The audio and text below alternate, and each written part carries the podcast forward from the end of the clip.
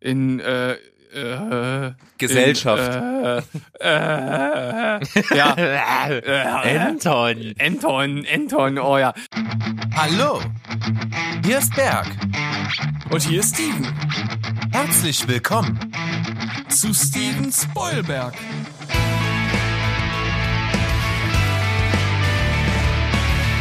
Steven Spoilberg.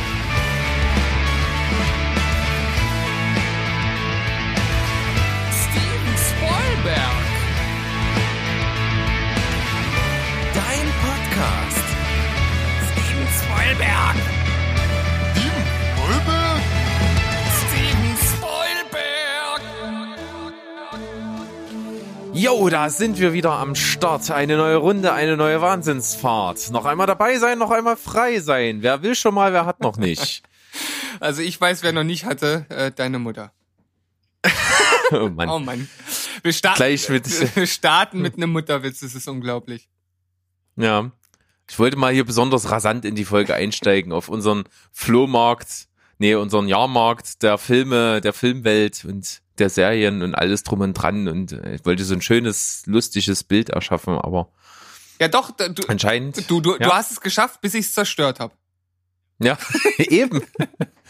Danke dafür. Aber ich finde das, ich finde das Bild des Jahrmarktes äh, ziemlich gut, weil das ist ja oft mit so mit so äh, äh, Freaks und Besonderem verbunden. So äh, kennt man ja oft aus Wie einigen du Filmen. und ich quasi. Ja, ja, genau. Und deswegen passt das Bild eigentlich ganz gut.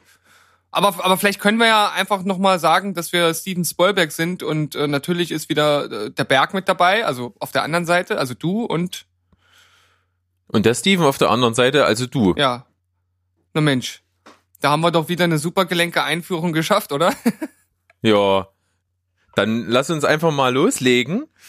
Ich habe es dir letzte Woche ja versprochen, ne? Das zynische Filmplot-Quiz kommt wieder. Ich bin, also, ich konnte gar nicht schlafen. Deswegen bin ich jetzt umso erfreuter, dass ich endlich wieder rätseln darf.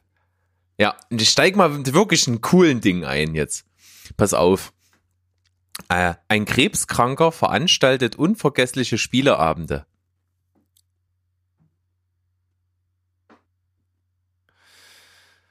Ein Krebskranker.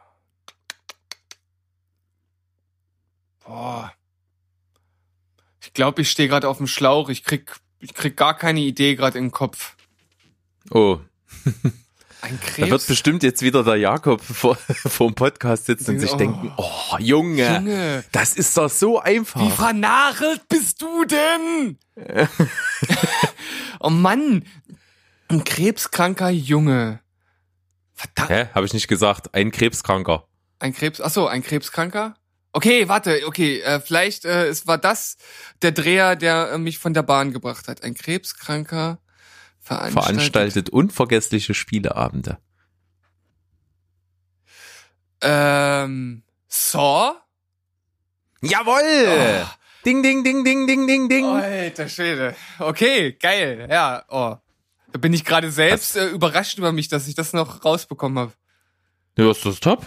Naja, weil, also ich habe, es ist wirklich Ewigkeiten her, dass ich Saw gesehen habe und ich habe kurz überlegt, weil er ja nun Spiele, wenn man so möchte, möchte halt veranstaltet. Dann habe ich überlegt, war der krebskrank oder nicht, weil das war mir wirklich nicht mehr so bewusst. Und dann habe ich überlegt, ja, der war doch irgendwie ans Bett gefesselt und irgendwie war der ja todkrank. Und von daher. Ja. Ich bin krank an einer Krankheit, die mich von innen her auffrisst. Krank an den Menschen, die nicht wissen, wie gut es ihnen geht.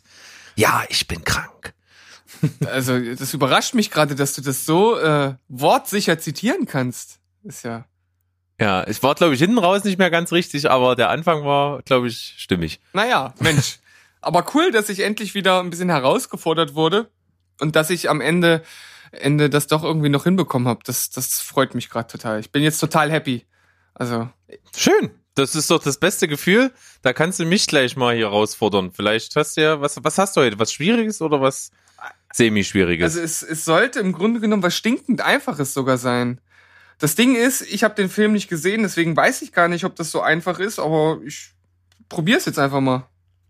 Okay? Okay. Ja, ich bin bereit. Hm, Okay. Zwei Menschen, äh, also äh, zwei, zwei männliche äh, Stri äh, ja, oh, Figuren, Mensch. Der eine hat ein Saxophon, der andere ein wahrscheinlich Kontrabass. Und dann geht das weiter mit einer Schrotflinte. Dann sind zwei weibliche Figuren. Und da ist auch ein. Was? Hä? Warte mal. Oh, scheiße. Äh, weiter nach äh, links. Ja. Da ist auch ein Kontrabass und auch ein Saxophon und ein Boot. Ach. Das ist, das ist, manche mögen's heiß. Ja! Ja. Ähm, ja, ich weiß ja, dass du den Film liebst und deswegen wusste ich, dass du das auf jeden Fall rauskriegen musst. Und da ich ja im Grunde genommen überhaupt gar nicht so wirklich weiß, worum es geht, hat mir dieses Rätsel überhaupt gar nichts gesagt. Also ich hätte das niemals in der Welt lösen können. Ähm, aber du kannst mich ja mal ganz kurz aufklären, bestimmt, ohne zu spoilern.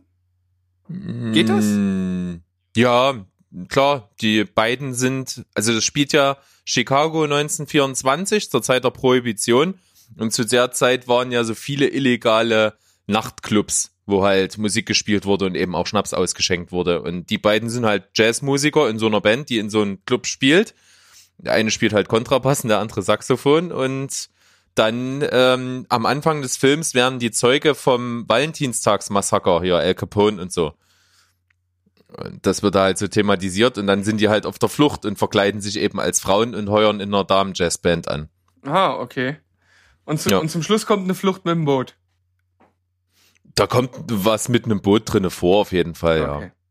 Naja, Berg, wir haben unsere Rätsel gelöst. Das ist doch eine gute Voraussetzung, um in den Themenblock zu starten, oder? Ja, das wird, wird, machen wir gleich auf jeden Fall. Äh, Das Rätsel war ziemlich cool. Ich, ich guck mal, ob ich das auch schön gezeichnet kriege, ge bekommen habe. Achso, ja, ist ja jetzt schon gezeichnet worden zu dieser auf äh, Zeit, wenn ihr das hört. Äh, ja, und war aber auf jeden Fall ein schönes Rätsel. War nicht zu einfach. ah, das, das freut mich auf jeden Fall, dass es sich doch ein wenig gekitzelt hat an den richtigen Stellen. Ja. Also, dann äh, schön dranbleiben, holt euch noch was zu trinken und dann geht's in den Themenblock rüber. Bis gleich. Tschüssi.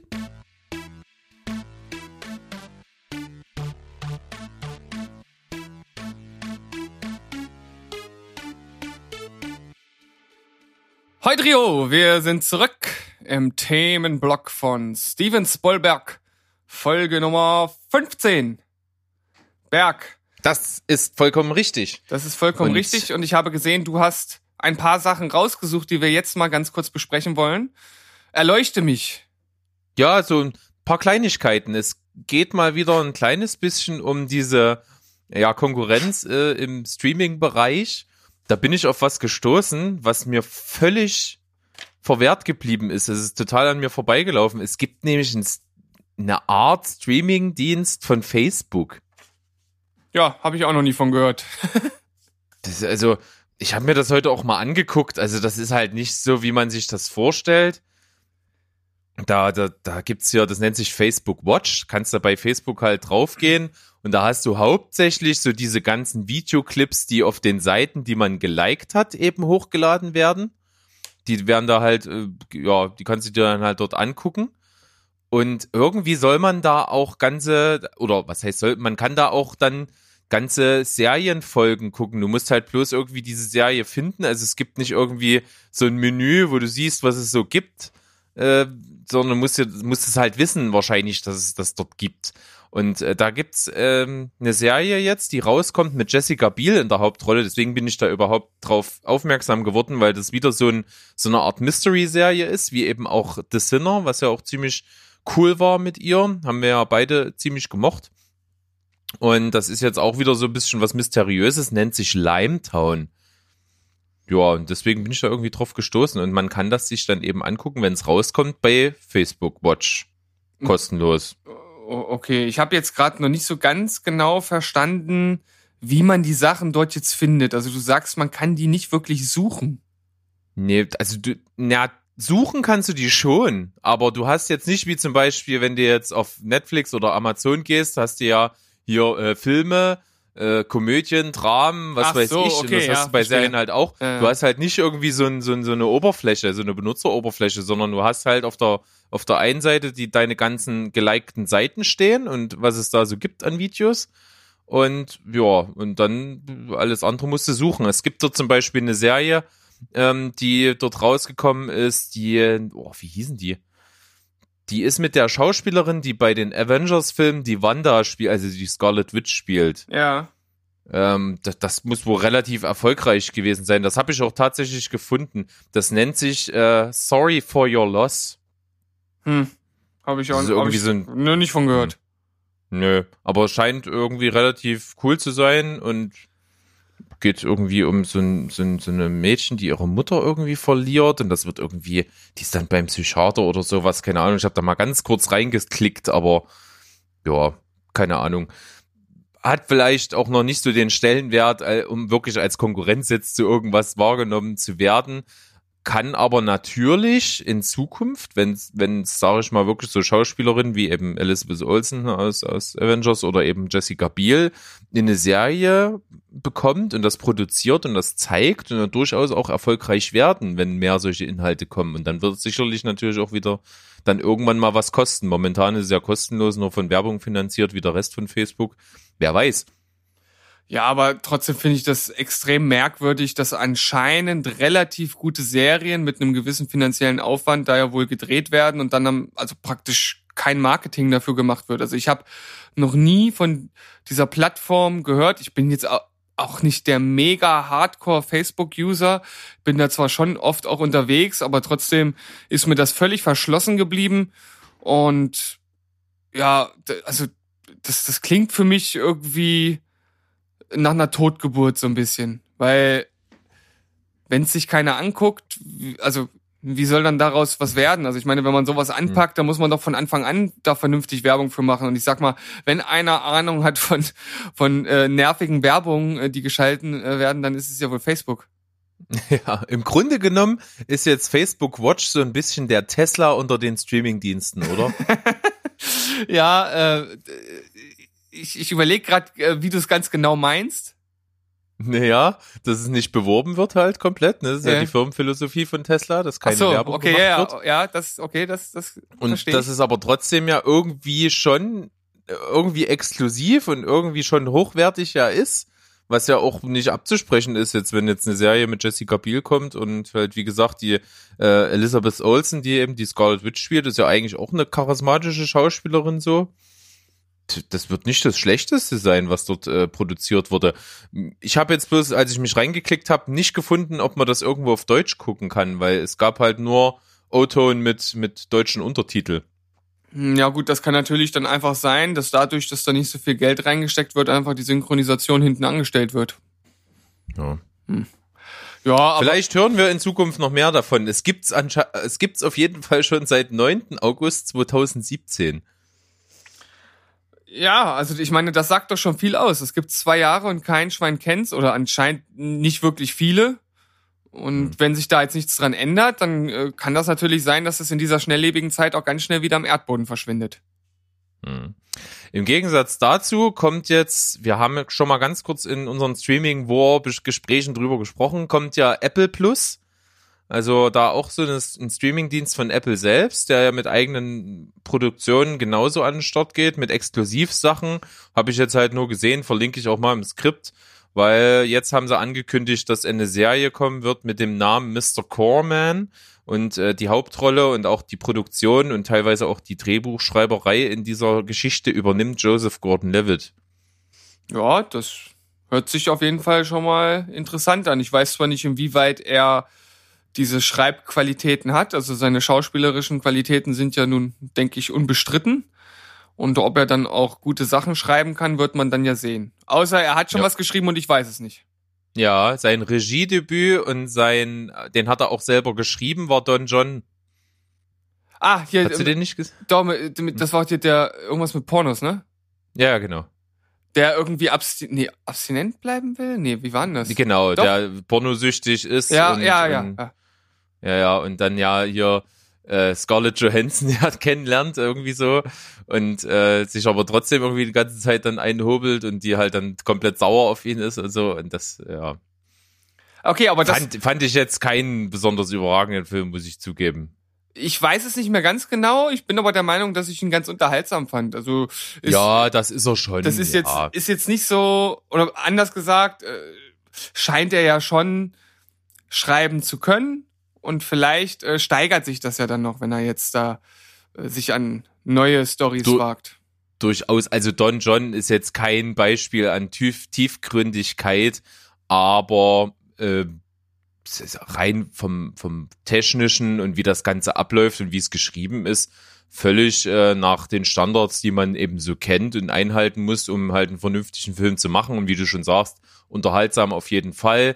Er, wie er schauspielt, der hat ja die Hauptrolle in dem Film, ist auch immer sympathisch. Und auch Scarlett Johansson hat mir da sehr, sehr gut gefallen. Die spielt halt wirklich so eine eigentlich total bescheuert, doofe, künstliche Tussi, die völlig oberflächlich ist.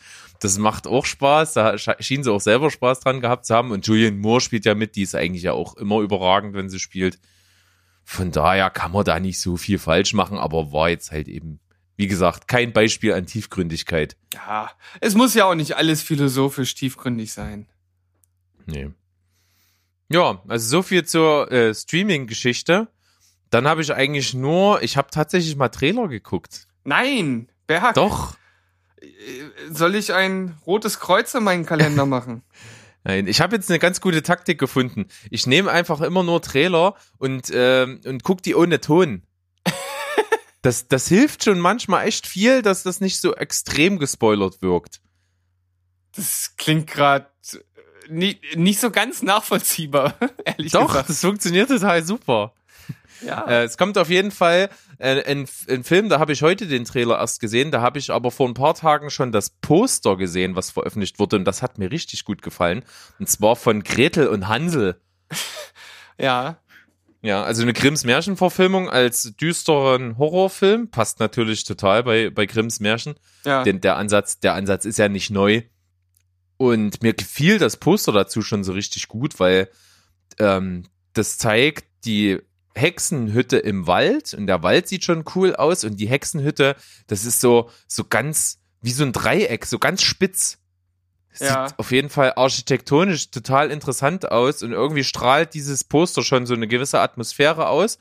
Und ich bin heute drauf aufmerksam geworden, weil die Gretel in diesem Film gespielt wird von der Schauspielerin, die bei S1 die das Mädchen spielt.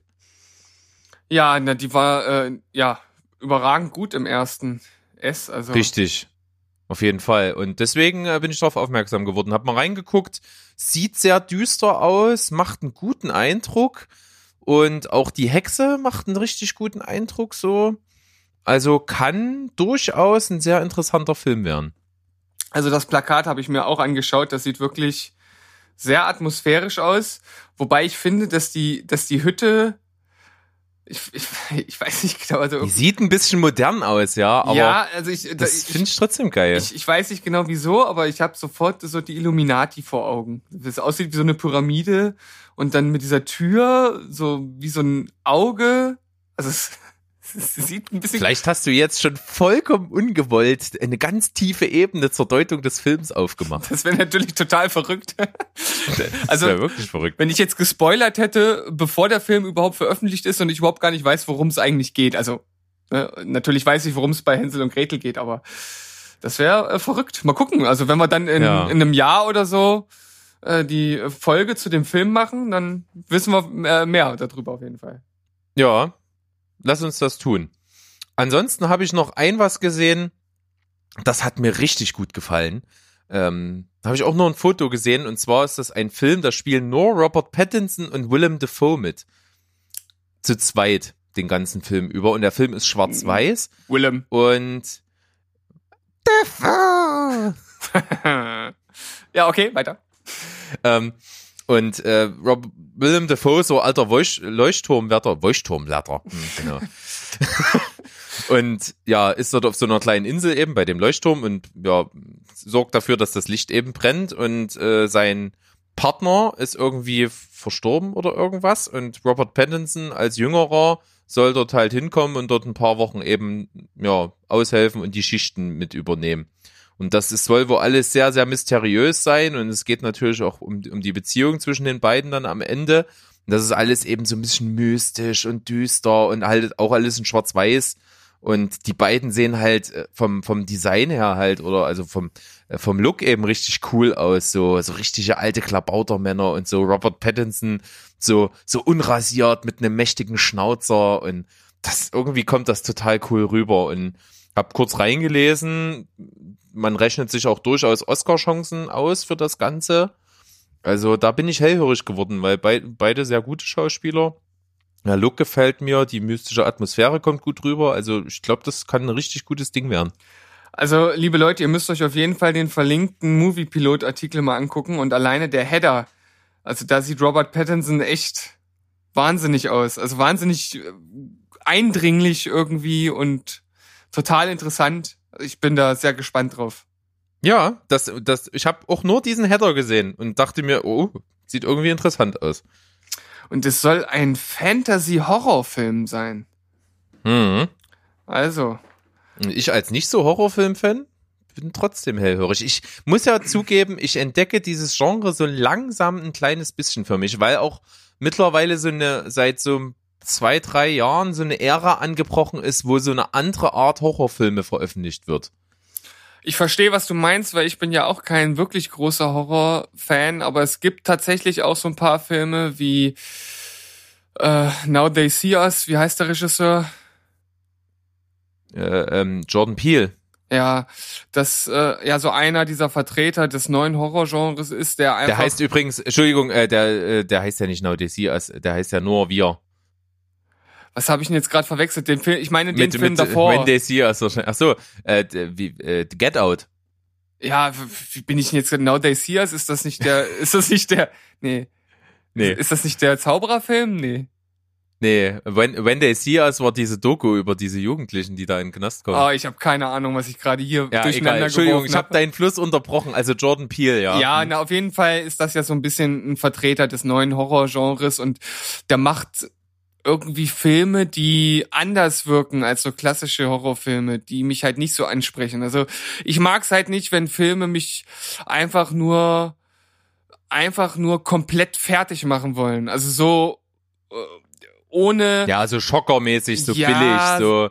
Ja, genau, einfach nur so auf den Schockmoment an sich aus sind, aber ohne ohne eine ne, ne Story, die mich irgendwie packt und die vielleicht am Ende auch noch mal so einen Twist mit sich bringt oder die, wo was Intelligentes drin ist. Und so sowas gucke ich mir halt nicht an, weil ich ich bin ich bin halt irgendwie kein Masochist, der sich irgendwas anguckt, nur um sich fertig machen zu lassen, sondern wenn das schon gruselig ist, dann soll es auch einen gewissen Anspruch für mich haben. Oder es ist so kacke, und da kommen wir dann auch gleich nochmal in unserem Hauptthema zu, dass es schon wieder cool ist.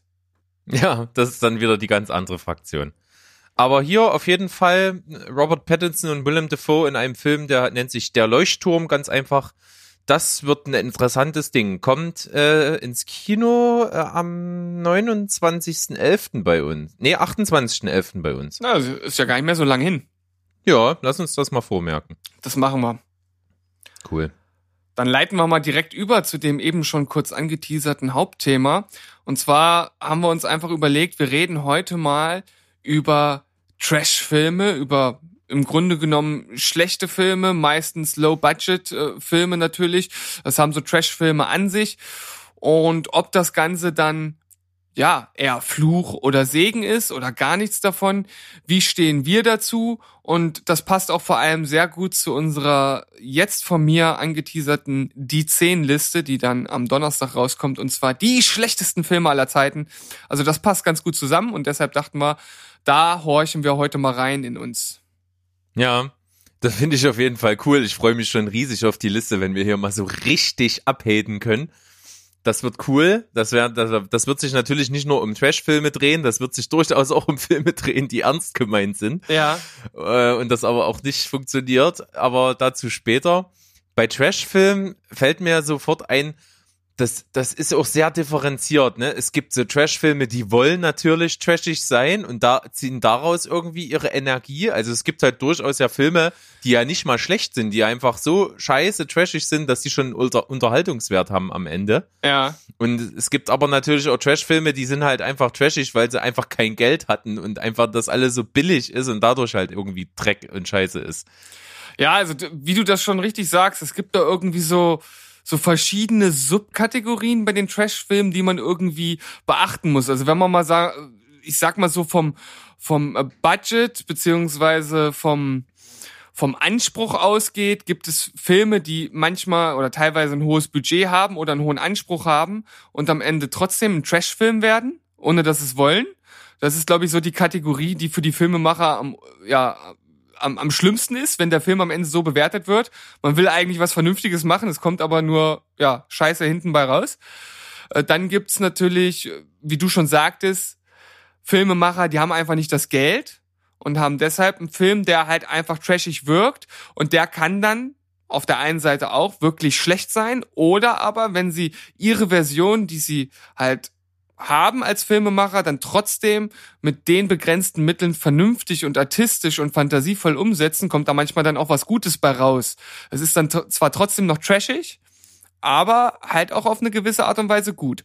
Und dann, ja. dann gibt's halt Trash-Filme, die wollen halt wirklich einfach trashig sein und die wollen schlecht sein und unterhalten. Und dann gibt's welche, die wollen halt schlecht sein und sind halt einfach scheiße. Ja, also das sind das, so. Das stimmt. Also das sind so die großen Überschriften, die man den Ganzen geben kann. Das finde ich auch. Ja. Und da ist jetzt natürlich die Frage, äh, erstmal, wie stehen wir dazu? Gibt's da diese eins oder unter diesen einzelnen Subkategorien, Kategorien, die uns ansprechen, wo wir sagen, ja, die haben eine Berechtigung oder vielleicht haben alle eine Berechtigung auf eine gewisse Art und Weise? Oder ist das verbrannte Lebensmüh und Geld und Zeit? Ja, Berg, was würdest du sagen? Also wenn ich jetzt mal auf Trashfilme gehen, die auch trashig sein möchten und das halt so drauf anlegen, dass die so scheiße sind, dass, dann, dass das, Publikum, das Publikum am Ende unterhält, dann bin ich da echt zwiegespalten, weil dieses Kalkül funktioniert bei mir in den selten, seltensten Fällen. Das liegt aber auch ein bisschen daran, dass ich da nicht so den Fable für habe. Also wenn ich jetzt mal zum Beispiel das Beispiel Sharknado nehme, das ja. ist ja durchaus so ein Film. Der möchte trashig sein und will deswegen unterhalten, weil es so absurd und so bescheuert ist und am Ende mit so billigen Effekten teilweise ist, dass es eigentlich eher so ein, so ein Trashfest ist. Und das funktioniert bei mir nur bedingt. Also ich fand den ersten so ganz witzig, auch wenn er unterirdisch ist am Ende. Und alles, was danach kommt, finde ich eigentlich dann komplett überflüssig. Da kann ich mir dann keine Unterhaltungswerte mehr rausziehen für mich, für mich selbst. Ja, also ich, ich sehe das auch ein bisschen so. Das ist so ein, so ein Genre, bei dem ich finde, dass man etwas Lustiges durchaus, ja, herauskitzeln kann, wenn man sich das anschaut. Also ich fand Sharknado 1 auch durchaus unterhaltsam, wenn man auch wirklich so da dran geht und sagt, pass auf, die wollen halt Scheiße drehen und trotzdem unterhalten und wenn man sich so darauf einlässt und natürlich ein gewisses Fable dafür hat, dann ist der unterhaltsam. Es gibt ja Filme äh, schmieden, wie zum Beispiel The Asylum, die sind ja darauf spezialisiert, so einen Schwachsinn zu drehen. Was weiß ich, äh, Sharktopus und, und äh, äh Sand Sharks und was weiß ich nicht, was es da alles für einen Schwachsinn gibt. Also ist natürlich darauf ausgelegt, einfach schlecht zu sein und trotzdem einen gewissen Unterhaltungswert zu haben. Also hinter diesem Film steht halt auch schon ein bisschen Geld und zumindest ein gewisser Anspruch auch an, an das Setting und an die Schauspieler, auch wenn die nicht gut sind. Aber das sind jetzt nicht absolute Volllein, die wirklich zum allerersten Mal vor der Kamera standen. Das sind irgendwelche Amateurschauspieler, die schon zumindest irgendwo mal in die Kamera geguckt haben. Und deshalb ist es halt irgendwie doch unterhaltsam trashig. Nicht immer hm. und ich kann mir sowas auch nicht andauernd angucken, aber ich finde, das hat durchaus Charme. Hm. Deine letzte Kategorie, die, die trashig sein wollen und unterhalten wollen mit diesem Trash-Faktor, weil sie da drauf setzen, wir sind so scheiße, dass wir schon wieder gut sind und am Ende das aber null funktioniert und es einfach nur Kacke ist, das ist natürlich einfach das, was niemand braucht auf dieser Welt. Es ist einfach so. Dazu gehört zum Beispiel der Film, den du letzte Woche als Filmplot vorgelesen hast. Sexy Girls und der Krampus. Ich habe nicht geguckt, ich habe mich aber mal durchgescrollt. Und das ist ja so eine Scheiße. Das ist so zusammenhangsloser Müll. Da wird sich überhaupt auch gar nicht die Mühe gemacht, dass irgendwas, was da passiert, Sinn ergibt, ja. Es wird halt einfach nur immer dieses opulente Haus da, was er wahrscheinlich bei Airbnb gemietet haben, gezeigt. Ja, und dann, und dann werden irgendwelche Leute in so Krampus-Kostüme gesteckt und dann irgendwelche, ja, nuttig aussehenden Weiber dann hingestellt und dann jagen die die und, und, und ja, und spielen Fangen und das ist alles auch nur so, so angedeutet, so, wo man offensichtlich sieht, ja, irgendwie soll das jetzt bloß so ein bisschen so aussehen, wie als ob, das ist so eine Scheiße und ich kann mir nicht vorstellen, dass das irgendjemand auf dieser Welt gefällt. ich, ja, ich, ich kann dir auch nicht sagen, wo diese Leute leben und wie tief man graben muss, um die zu finden. Aber äh, anscheinend gibt es irgendein Publikum, die sich das angucken. Oder ein Publikum, das sich das anguckt, so. Aber ich kann es auch nicht nachvollziehen. Vor allem, ich glaube, das Beispiel, was du jetzt gebracht hast, da mit dem Krampus und auch einer meiner Filme, den ich nachher in meiner Liste bringe, ähm, beziehungsweise am Donnerstag natürlich erst. Ne? Also wir, wir drehen das ja nicht hier direkt hintereinander weg. Wir machen das natürlich an unterschiedlichen Tagen. Äh, ähm, Ich muss mal einen Schluck Wasser ja, trinken. genau, ich auch. Aus dem trockenen Mund. Ja, ja, auf jeden Fall. Ähm, ja, da habe ich auch so einen Film dabei und äh, worauf ich jetzt hinaus wollte, manche von diesen Filmen, die sind ja auch wirklich mit absolut mieser Kameraqualität gedreht. Also da ist ja wirklich nichts professionell. Und wenn dann der Film an sich noch Mist ist, nichts passt zusammen, das ist nicht lustig, das ist nicht spannend. Ja, wozu macht man das dann? Ich meine, vielleicht haben die Leute Spaß beim Drehen und das sollen sie ja auch haben, aber sowas dann halt auf DVD zu pressen, das ist doch echt ver- ver- verschwendete, verschwendeter Rohstoff. Das kann man doch wirklich sinnvoller nutzen. Das stimmt.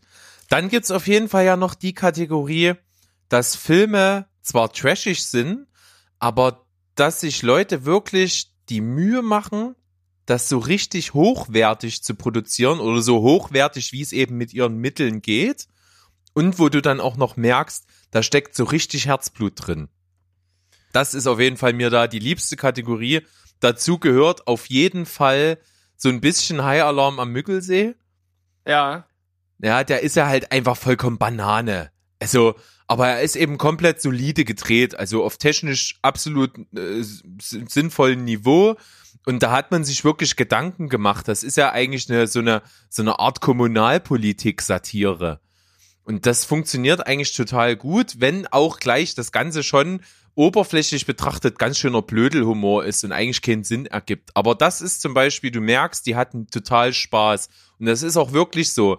Die ganzen, da spielen ja wirklich bekannte Schauspieler mit, ne Henry Hübchen und ähm, Tom Schilling, äh, Benno Fürmann, äh, und äh, da, da, da spielen ja wirklich Namen mit und Michael Quistek und so und die haben alle Großteil auf ihre Gage verzichtet, weil damit der Film halt gemacht werden kann und die haben da wirklich die ganzen Ideen einfließen lassen, die sie wahrscheinlich spontan hatten.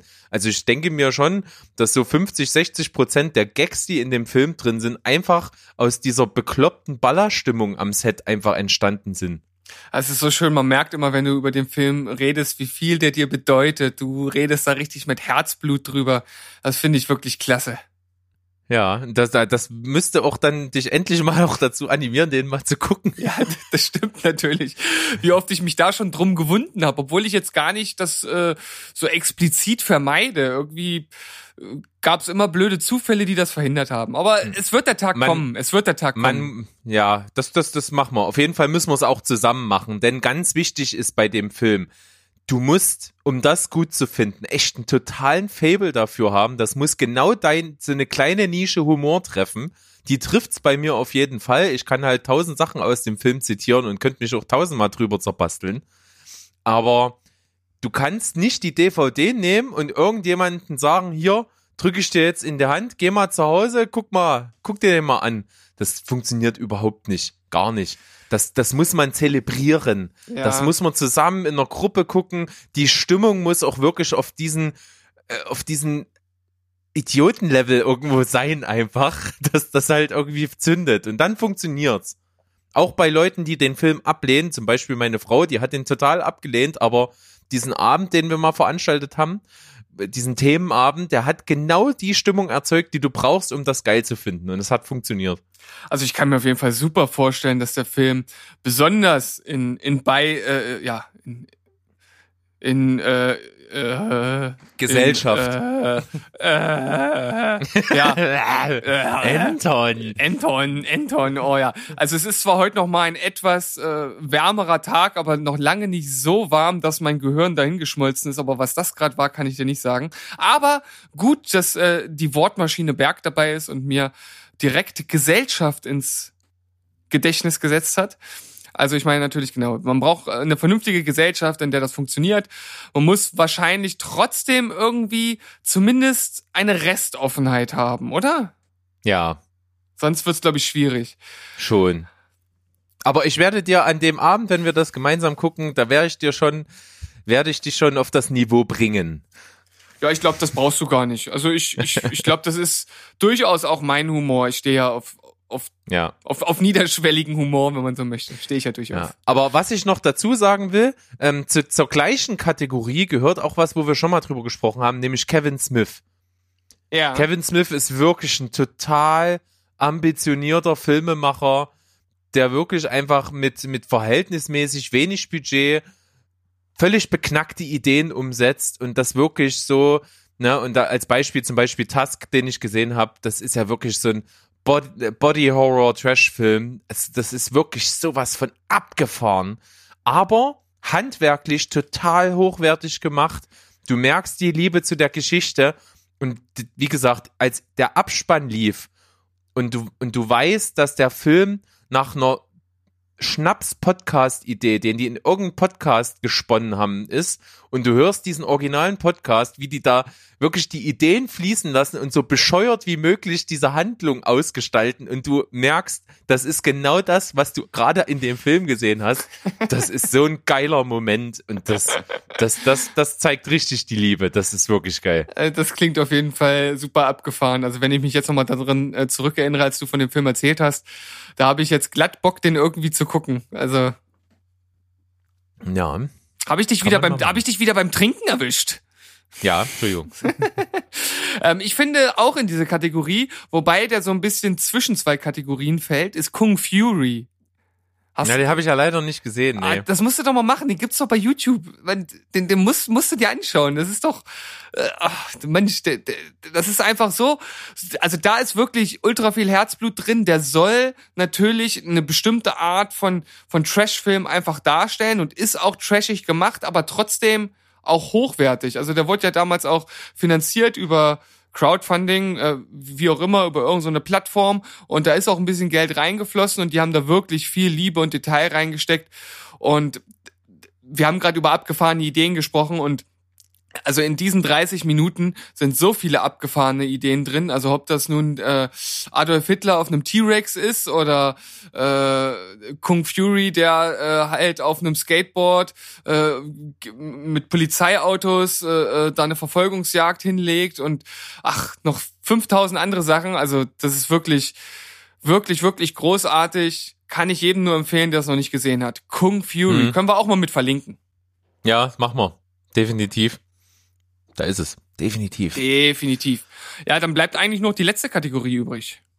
Äh, warte mal, äh, zu Oder? was würdest du äh, Tucker and Dale vs. Evil zählen? Also ich würde ich würd sagen, der Film hat noch gar nicht die Schwelle zum Trashfilm überschritten. Ich finde, das ist ein, Noch nicht. Nee, ich, ich finde, das ist ein, ein gut gemachter Buddy Blödel Horrorfilm, ohne wirklich trashig zu sein. Ja, stimmt. Ähnlich eigentlich, den wird, könnte man ja so von, vom Niveau her so ein bisschen auf die Stufe hier Shaun of the Dead und so nehmen. Ja, ja, genau. So, stimmt, ja. Also da, dazu ist er zu hochwertig, aber er Ja. ist natürlich schon ziemlich abgedreht, aber es ist im Prinzip ja so eine Slasher-Horror-Komödie, wenn man so will. Ja, Ich meine, wenn man äh, wenn man dann äh, weiter äh, spinnt, dann kann man auch sagen, dass äh, Cabin in the Woods auch irgendwo ein Trashfilm ist, aber ein mega hochwertiger. Und auch super unterhaltsamer und vor allem, wenn man halt gerade die, die Horrorfilme der letzten Jahrzehnte äh, kennt, am Ende mit so viel Anspielung, dass man das überhaupt gar nicht mehr zählen kann. Ähm, und mit einem total abgefahrenen Konzept. Ich weiß, dass sich das am Anfang vollkommen aus der Bahn geworfen hat. Ja, aber jetzt top nach Zweitsichtung. Also nach Zweitsichtung muss ich sagen, Alter, ist das ein geiler Film. Ja, also hier auf jeden Fall, das ist, das ist äh, ein guter Geheimtipp, ne?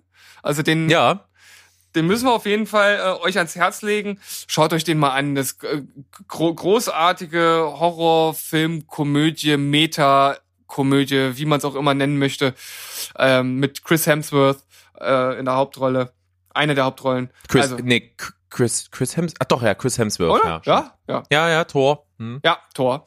Also, und dann äh, haben wir ja jetzt noch sozusagen, da sind wir ja schon eigentlich an dieser Schwelle, ne? Also hochwertige Mhm. Filme, die eigentlich ein richtig gutes Budget haben und halt völlig verkacken. Und man am Ende wirklich denkt, ihr habt so viel Kohle gehabt, aber anscheinend keinen Cent für vernünftige Schreiberlinge oder für Leute, die eine Kamera aufrechthalten können. Also ja, ähm, ich könnte jetzt schon ein paar Filme nennen, das würde allerdings schon ein bisschen spoilern, was jetzt gleich kommen könnte.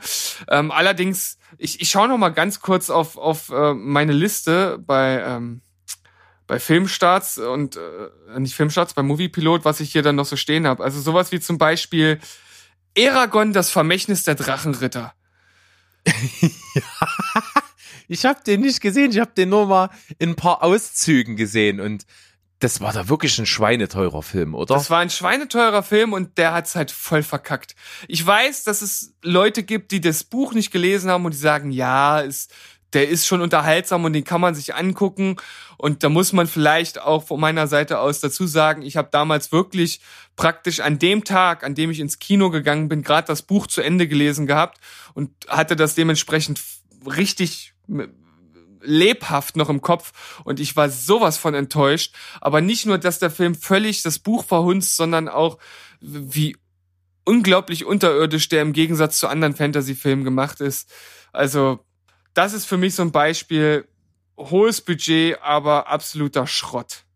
Also was ich als Beispiel nennen kann, was auch völliger, völlige Krütze ist, ist äh, Rest, Rest in Peace. Rest in Peace Department, RIPD. Ja, mit ähm, Jeff Auch, Bridges. auch mit Jeff Bridges, dreistelliges Millionenbudget, ja. Und das ist so ein Schrott. Das tut weh. Das, oh. ich, wir haben den äh, damals in der Sneak gesehen, ne? Ja, das Also tut ich- doch weh. also ich muss- ich das muss Einzige, was gut war an dem Film, war, war Jeff Bridges. Also ich muss sagen, der Film war schon schlecht. Er war schon mega schlecht. Aber ist das schon wirklich ein richtiger Trash-Film? Äh, Muss ich sagen. Also ich fand ihn wirklich trashig. Okay. Ja, ich denke, da, da kann man durchaus unterschiedlicher Meinung sein. Ja, wahrscheinlich ist es nur mein Ärger, der aus mir spricht, aber es war ja wirklich so eine Scheiße. Aber das ich, kann sich doch kein Mensch ausdenken, was das für ein Blödsinn ist. aber ich finde, was hier wirklich super reinpasst, ist äh, Catwoman mit Hail Berry.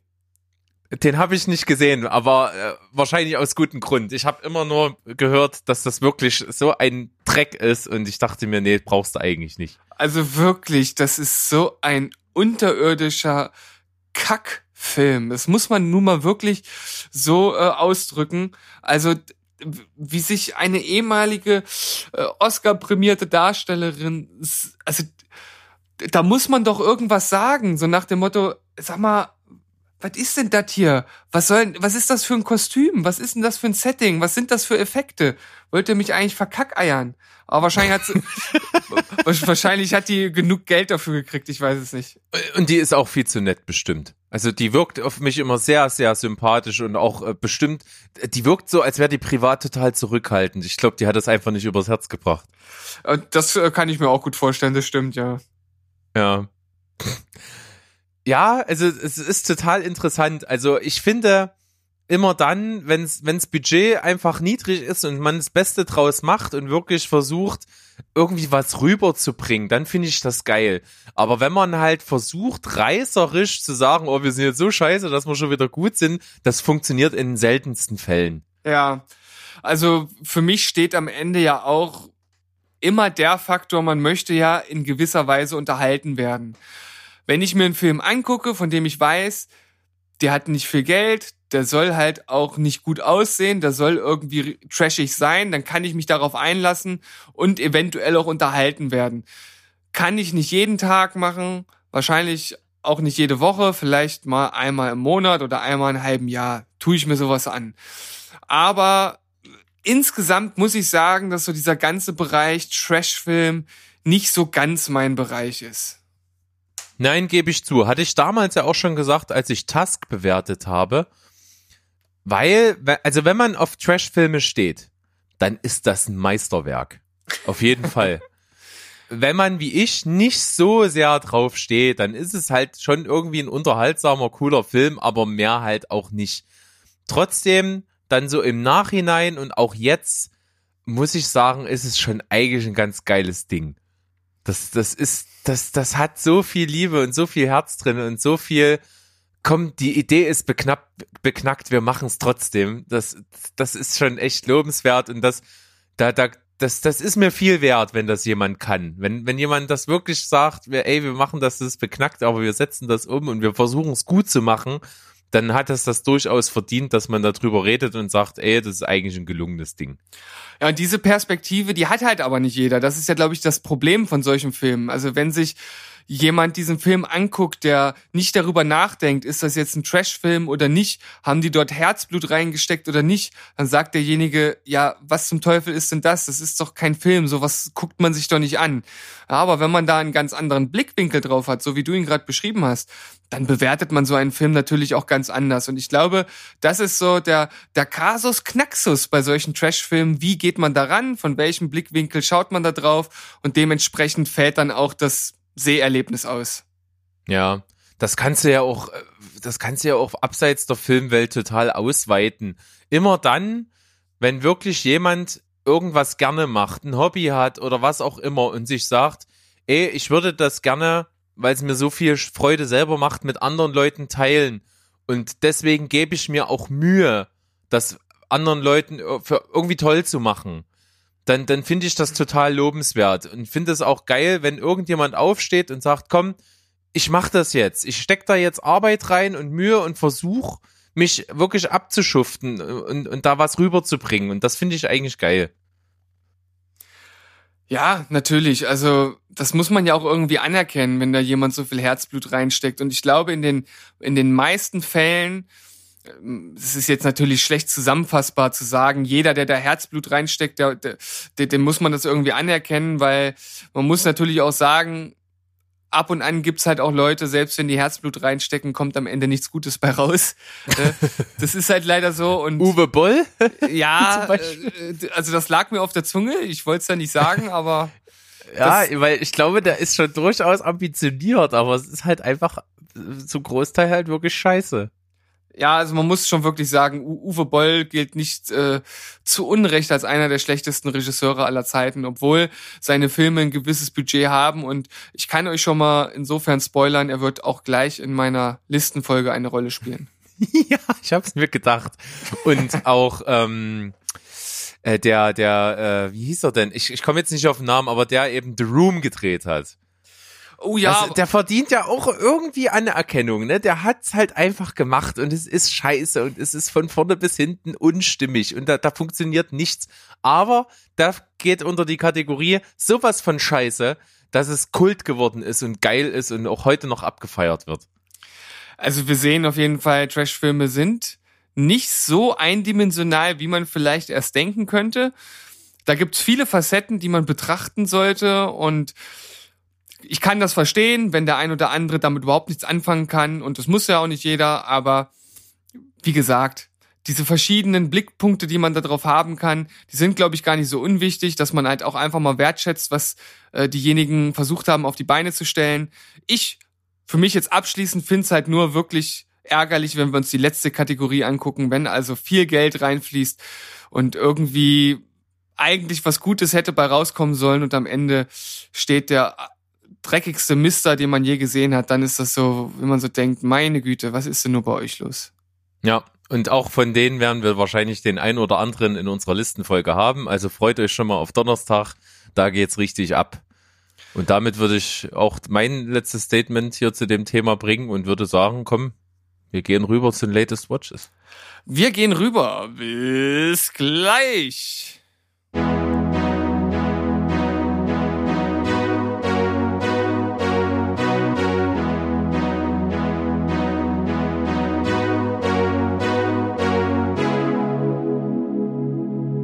Zuckidi, zuck, zuck, zuck. Ruckzuck sind wir wieder zurück am Start. ich glaube, das war die beste Einleitung, die ich jemals gemacht habe. Fand ich auch geil, ja. Das, das passt so richtig. Wir sind heute so richtige Marktschreier, so richtige Jahrmarkttypen, die hier so versuchen, die Leute in die Buden reinzuziehen. Ja, kommen Sie ran, kommen Sie ran. Hier kriegen Sie zwei für eins. Wir hauen hier alles raus, was wir haben. Sehen Sie das einäugige Monster? Ja, Berg, äh, wir haben gerade schon festgestellt in unserer kleinen Pause, die wir eingelegt haben, das wird jetzt gleich so eine richtige One-Man-Bergshow, weil der Steven war äh, ganz schön beschäftigt unter der Woche. Ich war unterwegs auf einer Hochzeit. Wir hatten eine 70-Jahr-Feier von meiner Schwiegermama. Äh, wir waren unterwegs und dann auch mal spät abends zu Hause. Und das Einzige, was ich in dieser Zeit schauen konnte, waren ein, zwei, drei Folgen von Twin Peaks. Deshalb werde ich da auch gleich ein kleines Update zu geben. Aber der Berg, da weiß ich zumindest, dass er einen Kinofilm sich angeguckt hat und auf äh, dieses Review bin ich jetzt äußerst gespannt und mal gucken, was er noch so mit am Start hat. Ja, dann äh, ergreife ich das Wort und ziehe die Stimmung jetzt erstmal so richtig, richtig nach unten. Weil die, Also richtig. weil die Bewertung schlecht ist oder weil der Film so mies ist? Weder noch. Ah, okay. Mm. Meine Frau und ich haben irreversibel geguckt. Jetzt bin ich ja gespannt. Uiuiuiui. Deswegen mache ich das jetzt auch gleich am Anfang, weil mir das total schwer fällt, dazu was zu sagen. ja. Ich bin so ein bisschen sprachlos. Das passiert nicht oft. Ja. Ähm, künstlerisch ist das schon auch ein Meisterwerk. Das, das kann man sagen. Und das ist kein Unterhaltungsfilm. Das ist wirklich ein Film, der hat eine Art Message. Das ist also auch kein, kein normaler Film, es ist wirklich ein Kunstfilm. Der ist also auch sehr symbolisch in seiner Machart, sehr auf verschiedenen Ebenen und er benutzt ähm, das Schockieren des Zuschauers halt schon, um wirklich den Zuschauer äh, wie wach zu rütteln oder wie, wie wirklich, wirklich das, das ein, das, das Gezeigte eindringlich irgendwie ins Hirn zu pressen, aber halt sehr schmerzhaft. Also das ist wirklich ein Film, der tut weh, der lässt einen wirklich verstört zurück und der ist ganz schön hart. ja. Also, boah. Und der, der, der ist auch physisch anstrengend zu gucken zum Teil. Also es gibt wirklich Szenen, da, da versucht man nicht hinzugucken. Und auch wenn ich gerade an die letzte Bildeinstellung denke, die tut halt wirklich physisch weh. Ja, weil das so, so Stroboskoplicht ist, was halt wirklich, äh, eine, keine Ahnung, zehn Sekunden länger ist, als es eigentlich erträglich ist. Das ist schon brutal. Und er verfehlt seine Wirkung nicht. Geht ja um einen Film, kurz abgerissen, ähm, der rückwärts erzählt wird. Das heißt, es wird immer eine Szene gezeigt und die nächste Szene spielt zeitlich vor dieser Szene und äh, geht dann quasi zurück. Das Filmende ist der narrative Anfang, wenn man so will. Und es wird eigentlich eine Geschichte erzählt von, ja, von zwei Typen, die offensichtlich eben versuchen, also die sehr aufgebracht sind. Ich erzähle jetzt nur den Anfang vom Film und nicht, was am Verlauf so passiert. Die sind sehr aufgebracht und es gibt eine sehr gewalttätige Szene am Anfang in, in so einem ähm, Sadomaso äh, homosexuellen Club. Und das ist alles sehr, sehr psychedelisch und sehr, sehr brutal.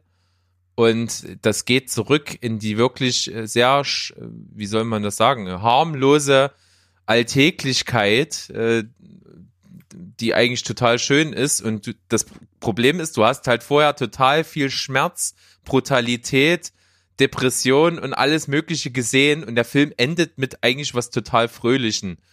Und das Fröhliche versöhnt dich eigentlich nicht. Das, das schwächt halt zwar noch ein bisschen ab so, aber trotzdem hast du davor gesehen, worauf es hinausläuft. Und das ist eine total interessante Art, einen Film zu machen. Ja, also ja, wie du gerade sagtest, es ist schwer, den Film in Worte zu fassen, vor allem etwas darüber zu erzählen, ohne zu viel zu erzählen. Das ist halt äußerst schwierig. Und ich finde halt, ja, wie du sagtest, äh, einmal die Anfangsszene, also die allererste, ist halt schon auf künstlerische Art und Weise äußerst beeindruckend und auch sehr eindringlich. Dann natürlich die wahrscheinlich bekannteste Szene aus dem Film, in der es eine ja, Vergewaltigungsszene gibt, der man im Grunde genommen wie ein Zuschauer beiwohnt und ähm, ja, nichts machen kann. Man steht halt eigentlich nur fassungslos daneben und möchte irgendwie eingreifen und helfen und es geht nicht. Und dann natürlich das, das Ende, was dann äh, einen nochmal so richtig in den Magen tritt. Ja, man liegt schon und du kriegst halt nochmal voll eine mit. Das Ja. ist wirklich heftig. Und äh, man muss eben auch sagen, ähm, gerade so aus, aus handwerklicher Sicht, wie das Künstlerische unterstützt, ist es halt total krass, ne? Du hast am Anfang kannst du das Gezeigte fast gar nicht gucken, weil das ist so anstrengend, weil die Kamera sich ständig um die eigene Achse dreht und, und, und wackelt. Und du siehst auch, das, was du siehst, ist halt immer nur so kleine Lichtschimmer mal kurz. Also du siehst halt auch viel dunkel und schwarz und so. Und das, das ist total anstrengend und das wird immer weniger.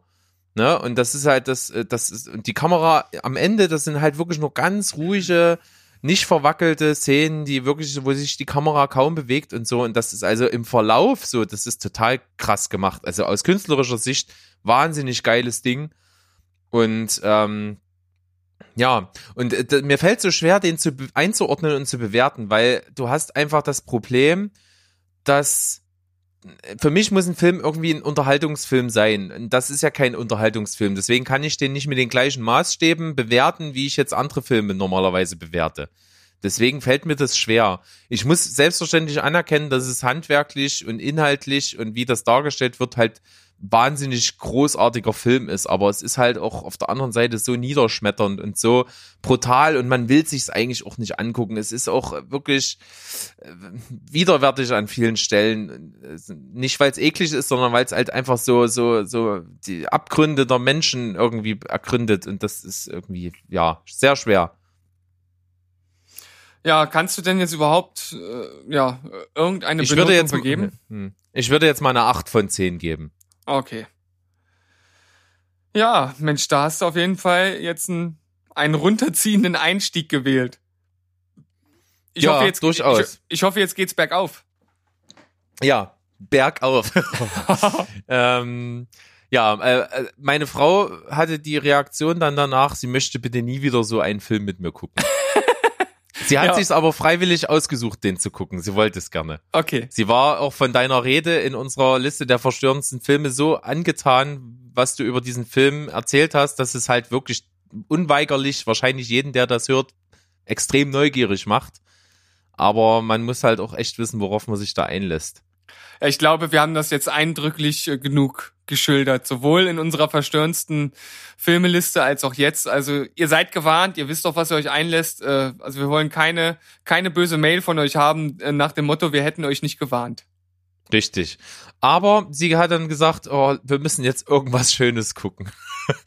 Und ähm, da ich jetzt nicht parat hatte, was, was ich noch nicht gesehen hatte, haben wir eine Wiederholungssichtung eines Filmes gemacht.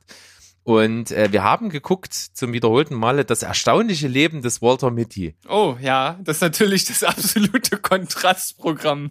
Ja, aber war ja auch so gewollt. Ne? Ja, du na, brauchst klar. halt irgendwas. Ja. Und das, das zeigt natürlich, wie krass viel gut dieser Film ist. Ne? Das also ein ganz empfehlenswerter Film. Warum der in Deutschland wieder das erstaunliche Leben des Walter Mitty heißt und nicht wie das äh, übersetzt wurde vom Original äh, The Secret Life of Walter Mitty.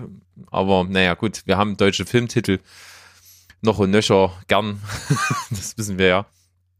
Aber das ist ein großartiger Film. Also ich wüsste auch gar nicht, was man an dem Film verbessern soll noch. Ich war damals auch total überrascht, dass der von den Kritikern doch sehr mittelmäßig aufgenommen wurde. Das ist tatsächlich mal so ein Film, wo, wo ich dann im Kino saß. Ich hatte auch eine bestimmte Erwartung. Mich hat halt äh, schon der Trailer immer total gepackt, weil ich halt auch immer diese, diese Vision, die er hatte, das fand ich halt total klasse umgesetzt. Und als ich den Film dann gesehen habe, dachte ich auch so, ja, der, der Film schafft halt genau das, was er schaffen möchte. Und, ja, und da, es, er ist ext ja. ja, und dafür ist er halt einfach wirklich klasse. Ich glaube, ich habe Ja, ihm, ich, ich glaube, ich habe ihm einen neuen. Also, Hm. was, was? Entschuldigung. Äh, Lass mich jetzt doch auch Ja. mal reden. Ja, du hast den 9 von 10 gegeben, wir haben es gehört, ich auch so. Fick dich.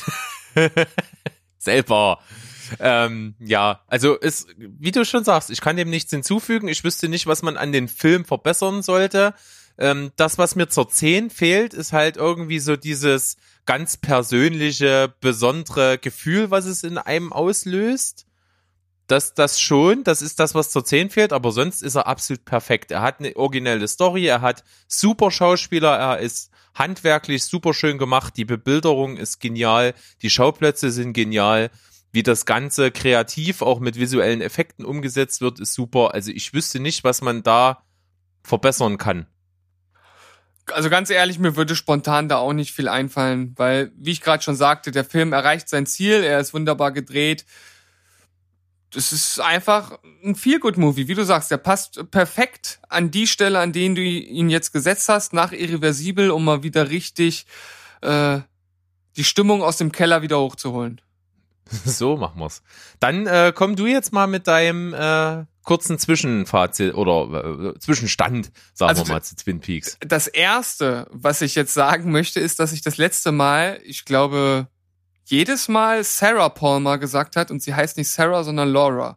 Das will ich erstmal kurz klarstellen, bevor die ganzen Fans mir hier aufs Dach steigen. Ähm, da habe ich mich einfach vertan. Ich habe keine Ahnung, wie ich drauf gekommen bin.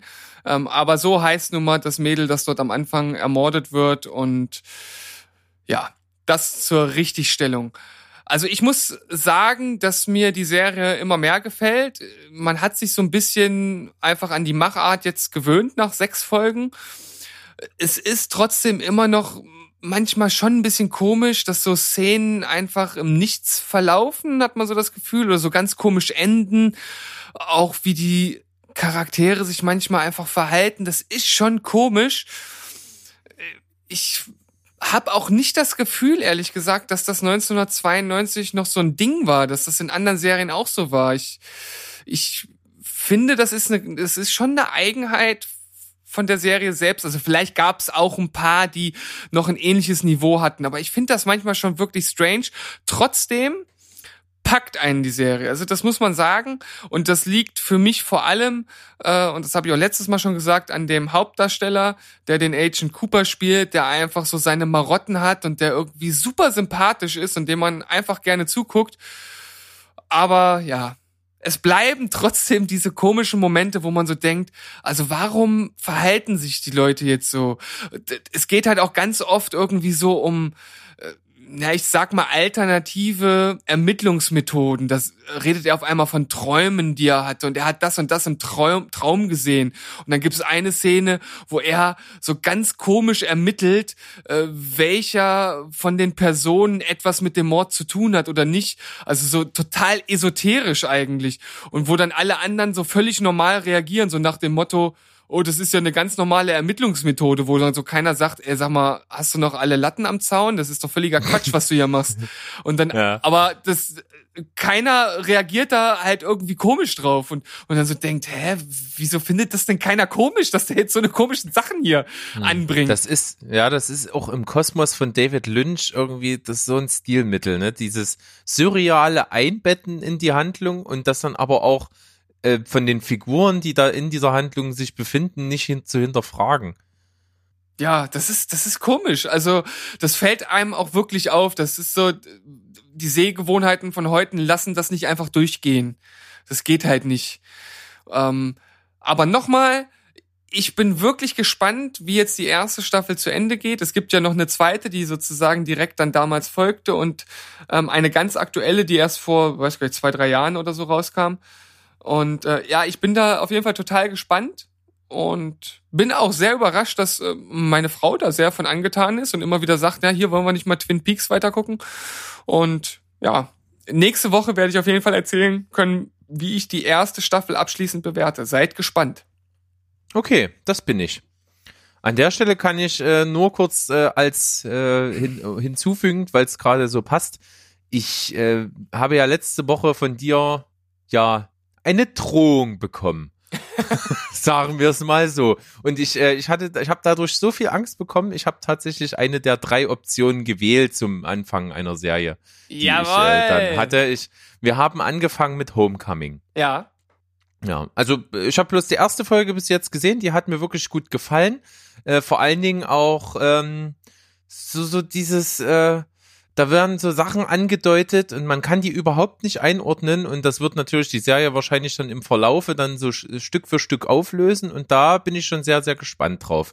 Das gefällt mir gut. Julia Roberts macht das Ganze gut und auch, wie du sagst, diese unkonventionelle Machart, die kommt mir natürlich sehr entgegen. Ich mag sowas und auch gerade zum Beispiel so wie wie die wie die Folge endet halt, ne, dass halt das was da gerade passiert relativ belanglos irgendwie so. Da wird nur ein Diner am Hafen gefilmt und wieder draußen jemand Müll wegräumt und so. Und ja, keine Musik, du siehst das nur und die Schrift wird eingeblendet und ja, dann irgendwann Schwarzblende und fertig. Und das, das gefällt mir gut. Also ich bin gespannt.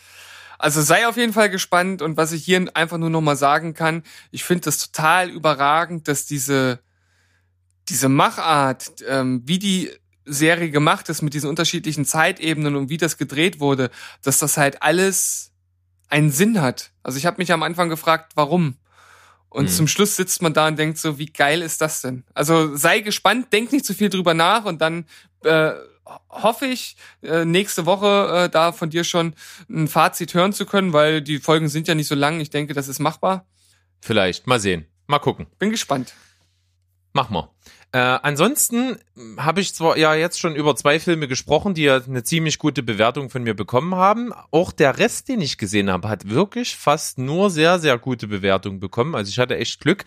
Fange jetzt mal mit den von den verbliebenen mit den schlechtesten an. Und das war tatsächlich mein Kinobesuch, den du gerade angedeutet hast. Das war S Kapitel 2. Okay. Nicht besonders. Muss ich zugeben. Warum? Ähm, Warum denn? Ich versuche dir das zu erklären und ich, ähm, ich glaube, du wirst es dann halt, wenn du ihn siehst, genauso sehen wie ich.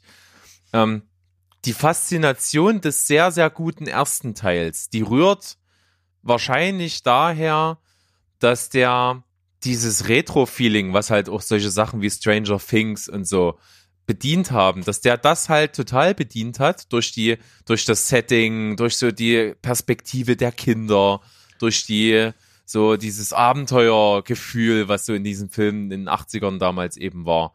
Ne, das, das hat halt viel von der Faszination ausgemacht, weil das schon so stilistisch halt sehr, sehr eigenständig war.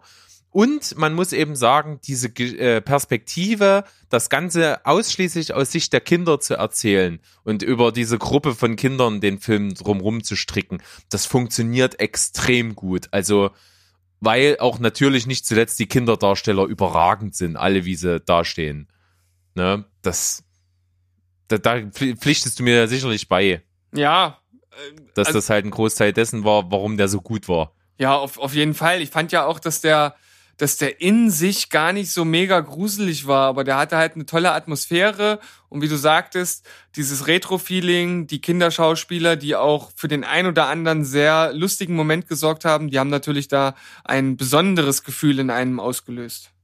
Ja, dann muss ich, wenn ich den ersten noch ein bisschen kritisieren würde, würde ich halt schon sagen, dass da gerade die Horrorelemente mir eben nicht so zugesagt haben, weil die jetzt natürlich nicht ähm, im Stile, wie wir es heute schon mal gesagt haben, was so cool ist bei der neuen Ära Horrorfilme sind, so wo das ein bisschen mystischer, ein bisschen tiefgründiger ist und so, sondern das sind schon relativ einfache Schockmomente, die da eingesetzt werden.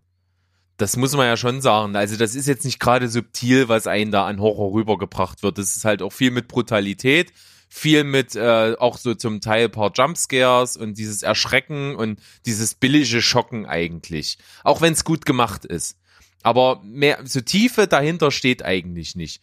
So, und jetzt hast du den zweiten Teil, der nur noch in Rückblenden während des Films auf diese Kinderschauspieler zurückgeht.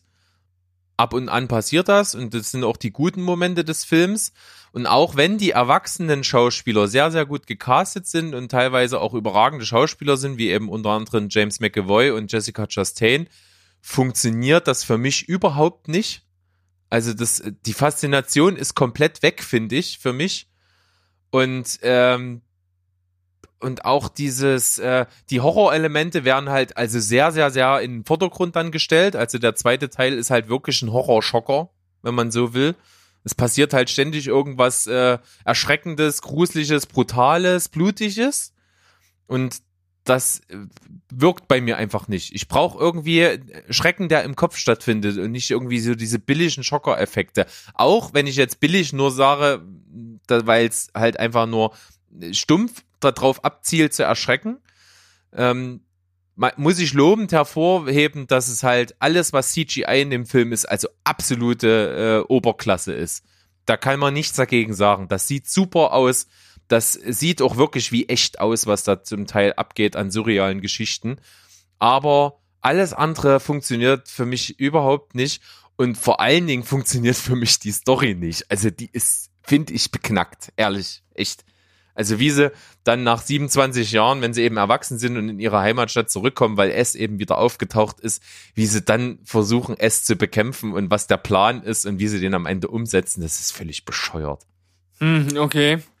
Ja, das ist natürlich jetzt ein bisschen schade, aber es ist natürlich auch schwierig, dieses Feeling des ersten Films auf den zweiten halt umzusetzen. Ich glaube, das ist einfach der Story geschuldet, dass das halt nicht funktioniert. Ja, selbstverständlich. Na klar ist das der Story geschuldet und deswegen hat man wahrscheinlich dann auch diese Flashbacks eingebaut, wo du halt dann zurückgehst. Das ist auch super eingesetzt. Also wie die immer zwischen den Szenen aus der Gegenwart dann so überleiten in diese Flashbacks, also so an gleichen Orten und dann, dann kein sichtbarer Schnitt ist und dann auf einmal aber nicht die Erwachsenen, sondern die Kinder und so. Super geil gemacht handwerklich. Also gibt's nix. Generell Kamera, Optik, alles super. Auch wie gesagt, Visual Effects überragend. Aber storymäßig haut's für mich gar nicht hin. Und das ist das, was mich nervt. Und dass das Ganze dann auch echt zwei Stunden 50 geht, ist halt, verstehe ich nicht. Viel zu lang. Das, das hat mich so gelangweilt hinten raus. Keine Ahnung, warum das so lang sein muss. Hm, das ist ja jetzt ein bisschen ernüchternd, aber nun gut. Ich habe ja schon äh, gehört, dass die Kritiken insgesamt auch nicht so gut waren. Von daher ist es nicht so, dass es mich jetzt vollkommen überrascht. Aber trotzdem ist es natürlich schade, dass man da nicht das Feeling des ersten Films in gewisser Weise konservieren konnte. Zumindest nicht durchgehend, sondern nur in diesen Flashbacks. Mal schauen. Ich glaube, wir werden den Film im Kino nicht mehr schauen. Deshalb werde ich in nächster Zeit kein direktes Feedback geben können. Aber mal gucken, wann sich da eine Chance ergibt. Richtig. Also abschließend kann ich sagen, ähm, die wirklich richtig geilen CGI-Effekte, die handwerklich und optisch äh, gute Umsetzung und auch die die guten äh, Kinderschauspieler, die ja trotzdem noch äh, in Flashbacks drin vorkommen und auch die Schauspieler, die gut sind, aber einfach scheiß Rollen geschrieben bekommen haben, reißen das Ganze noch auf eine 6,5 von 10. Naja, das ist ja noch ganz ordentlich. Ja, aber ich würde auf keinen Fall ein zweites Mal gucken. Hingegen den ersten würde ich äh, auf jeden Fall nochmal gucken. Habe ich auch tatsächlich vor Sichtung des zweiten direkt davor nochmal getan. Alles klar, Mensch. Da bin ich ja gespannt, dass du jetzt noch was Besseres im Köcher hast. Oh ja. Und zwar äh, der Sneak-Film von gestern. Aha. Ähm, total beknackter deutscher Filmtitel. Ready or not, auf die Plätze fertig tot. ähm, Musst du mal einen Trailer gucken. Ich habe ihn selber noch nicht geguckt, aber ich könnte mir vorstellen, dass der Trailer so rüberkommt, als wäre das ein durchaus äh, ernst gemeinter Horrorfilm. Ähm, ist aber ein Film, der sich selber nicht so ernst nimmt und das macht ihn so toll. Also das ist wirklich ein Film, der hat ein ganz, ganz großes Augenzwinkern und das funktioniert total gut für mich. Der Ton, der eben genauso zwischen Horror, Schocken und äh, Komik ist, der ist so geil getroffen. Der hat mich von seiner Art her total erinnert an Krampus. Also an den richtigen, an den Krampus-Film. Ja. Der, der gefällt mir ja auch sehr, sehr gut. Und, und das vor allen Dingen eben, weil der trotz irgendwie schon realistisch, brutal und irgendwie horrormäßig ist, aber eben total witzig, ohne zu albern zu sein. Und das funktioniert eben bei dem Film auch. Es geht im Prinzip um eine Familiendynastie die ähm, viel Reichtum mit äh, so, so äh, im Bereich Brettspiele und sowas bekommen hat, hat so ein Spielzeugimperium. Und da gibt es so einen Familienfluch, dass eben irgendwie der, der Urgroßvater an irgendeinen Typen seine Seele verkauft hat, äh, der irgendwie, der dem den, den Reichtum ermöglicht hat, aber im Gegenzug müssen halt irgendwie immer Opfer gebracht werden. Und das äh, ist immer so, dass immer wenn jemand von außen in die Familie reinkommt, also durch eine Heirat, dass äh, sich dann am Abend der Hochzeit um Mitternacht an den Tisch gesetzt wird und dann wird eine, eine Karte aus einem ominösen kleinen Schächtelchen gezogen und auf dieser Karte steht ein Spiel, was gespielt werden muss. Und das Spiel muss gespielt werden, um denjenigen dann in die Familie zu überführen. Und alle Jubeljahre kommt es mal vor, dass das Spiel Verstecken gezogen wird. Mhm. Was im, im Grunde genommen für die eingeheiratete Person das Todesurteil ist, weil die Person muss sich verstecken, alle anderen bewaffnen sich und suchen die, um, um sie umzubringen. äh, in einen rituellen Mord, um dann eben, dass die Familie dann weiter besteht. Weil wenn sie das nicht schaffen vor Sonnenaufgang, dann äh, wird die Familie ausgelöscht. Das klingt ja abgefahren. Klingt abgefahren, ist abgefahren, aber es ist so gut. Und was den Film wirklich äh, bei so einem Plot würdest du erwarten, dass der handwerklich auf allerhöchstem Niveau stattfindet? Also der sieht geil aus, der hat super geile Kamerafahrten, der hat echt Leute, die sich da Gedanken gemacht haben, wie die das inszenieren und wie die die Leute auch, wie die die aussehen lassen, wie die die der Look und wie die sich bewegen, also das stimmt vorne und hinten. Das ist richtig hochwertig und das macht ihn auch so geil. Ich habe mir jetzt gerade mal ein paar Bilder angeguckt und nach dem, was du erzählt hast, habe ich da tatsächlich richtig Bock drauf, den zu gucken. Also das wäre jetzt ein Film, den ich eher im Kino gucken würde als S2. Ja, ganz, ganz großer Spaß. Also auch, ähm, auch meine Frau und, und auch äh, die Freunde, die mit waren, sind alles keine Trash-Fans und die haben gesagt, echt total unterhaltsamer Film. Also der funktioniert, der ist richtig gut. Ich kann jetzt gerade gar nicht äh, direkt hier. Ach doch, da, 26.09. kommt er. Ja. Also den kann ich empfehlen. Richtiger, großer, großer Spaß. Cool. Ohne eben, er ist, er ist, er ist brutal auch, aber er ist eben so, so cool mit so einem so, ein- so einem lässigen, charmanten Grinsen, sage ich jetzt mal im übertragenen Sinne, ohne albern zu sein. Also das wirkt nicht abgedroschen und klamaukig, das ist halt einfach nur cool. ja, das ist auf jeden Fall jetzt eine Überraschung. Also da hast Ja. du mal, da hast du mal einen rausgehauen. Ja, acht von zehn. Cool. So, und dann gibt's nur noch, mein letzter Film ist noch besser gewesen als der. Ähm, hätte ich eigentlich mit rechnen müssen, dass ich ihn großartig finde. Es ist ein Pixar-Film gewesen, den ich noch nicht gesehen habe. The Incredibles. Nein, Äh, ich habe Achso, ja, kannst weiterraten. Zweimal Äh, darfst du noch. Welchen Pixar-Film hast du noch nicht gesehen? Also Cars ist es auf jeden Fall nicht. Ähm, äh, f- äh, äh, ähm, hier, äh, Coco? Ja, ich habe Coco gesehen. Okay. Absolut geil. Also typisch Pixar. Dass die schaffen es einfach, Filme zu machen, die auf jeden Fall, kann ich mir vorstellen, Kinder total begeistert. Der ist so quietschbunt, der Film. Der ist so wahnsinnig ideenreich gemacht, wie man das von Pixar kennt. Der hat eine Message, der hat Herz, der hat total liebevolle Figuren und ich muss sagen, von der visuellen Kreativität her der beste Animationsfilm, den ich jemals gesehen habe. Also Oh. was sie da optisch auf die Beine stellen, ist Hammer. Kurz ist so- zusammengefasst, es geht um, also es ist ein mexikanischer, es geht um mexikanische Kultur, es spielt in einer mexikanischen Stadt eine Familie und äh, die Story wird erzählt, dass die, ähm, dass eine Frau einen Mann hatte und die haben sich sehr, sehr geliebt und der ist Musiker gewesen.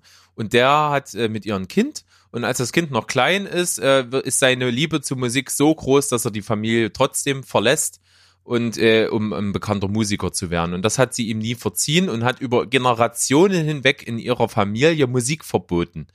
Und dann kommt es dazu, dass eben ein, ein Junge ähm, in der Familie ist, der aber total leidenschaftlicher Musiker ist und das aber nicht ausleben darf. Und es eben dann dazu kommt, dass er ähm, ja ähm, äh, gerne Musik machen möchte.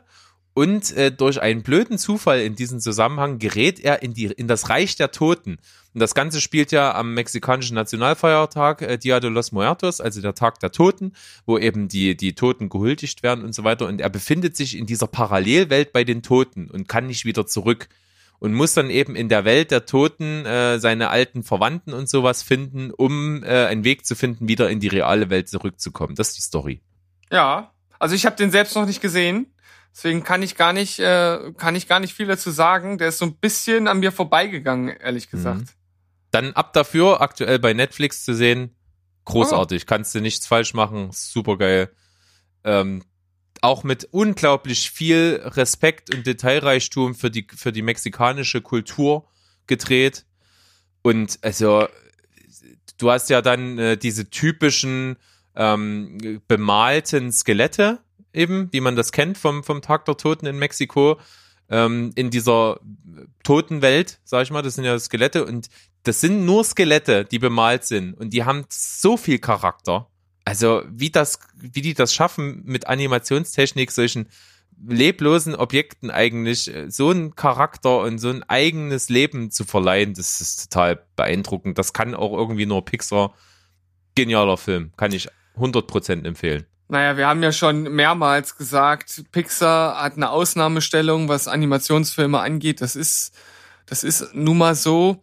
Äh, das liegt natürlich auch daran, dass solche Animationsfilme einfach auch einen Haufen Geld kosten. Das heißt, da kann man in der Regel nicht mal so nebenbei äh, so einen Film in dieser Qualität ent äh, entwerfen. Und sie haben halt gute Geschichtenschreiber und das scheint ja bei dem Film auch wieder der Fall zu sein.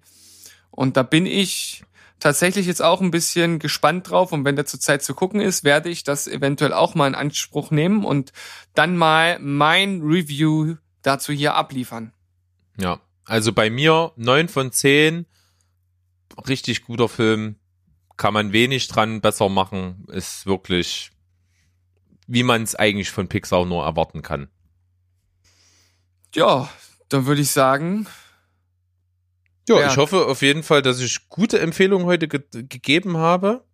Ja, es sind richtig gute Sachen dabei gewesen. Jeder weiß, worauf er sich bei dem jeweiligen Film einlässt und kann halt selber entscheiden, ob es was für ihn ist. Und wenn es was für ihn ist, dann sind es wirklich alles Empfehlungen von mir, richtig coole Sachen.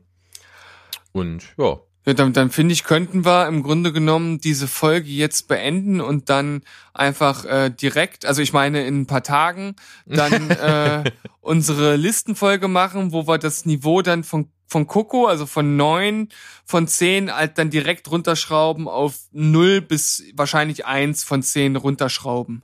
ja, genau. Das wird ein Das Mordspaß, cool. das wird ein Mordspaß, ich sag's dir. Oh ja, also das wird bestimmt eine sehr, sehr lustige, unterhaltsame Folge werden. Ich freue mich drauf und bis dahin hoffe, hoffentlich freut ihr euch auch drauf. Und dann würde ich sagen, tschüss, ciao und goodbye. Bis dahin und bald seid dabei. Jo! Tschüss.